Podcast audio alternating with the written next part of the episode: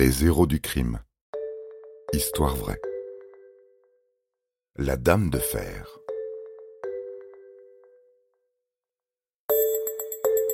Vous êtes fasciné par les films de gangsters. Le Parrain, Les Affranchis, Scarface, Pulp Fiction n'ont plus de secret pour vous. Vous connaissez tout d'Al Capone et de Mérine. Bon, eh bien, préparez-vous à entendre les histoires criminelles les plus, comment dire, ben les plus embarrassantes, les plus consternantes et les plus pathétiques. Les criminels dont nous allons vous parler sont plus proches de Rantanplan et d'Avrel Dalton, le plus bête des frères Dalton, que de Pablo Escobar.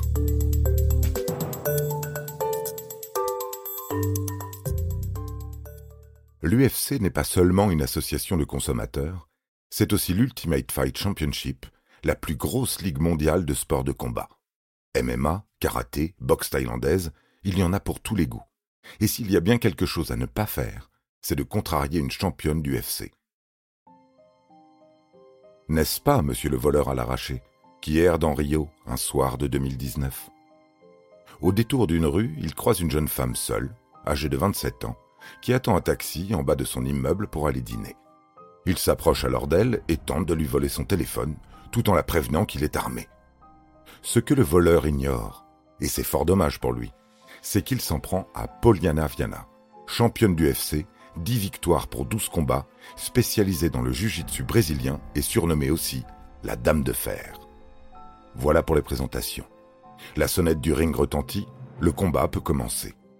En moins de temps qu'il ne faut pour le dire, Poliana décroche deux droites et un chassé à son adversaire qui s'écroule sur le trottoir. Elle l'immobilise ensuite au sol avec une kimura, une sorte de clé broyant l'épaule du pauvre voleur qui la supplie d'arrêter et d'appeler la police. La sonnette du ring retentit à nouveau. Onzième victoire par chaos pour la Dame de Fer, qui n'a plus qu'à attendre tranquillement l'arrivée des forces de l'ordre, assise sur son agresseur. Ce dernier est rapidement admis aux urgences pour ses multiples blessures. Poliana, elle, s'en sort avec une légère douleur au doigt qui ne l'empêche pas de déposer une plainte, puis de rentrer chez elle, car tout de même, il commence à faire un peu faim. Pour l'histoire, le voleur n'était même pas armé et dissimulait dans sa poche un pistolet factice. Qu'il se console. Il aurait pu avoir tout l'arsenal du monde, il n'aurait même pas réussi à chatouiller la dame de fer.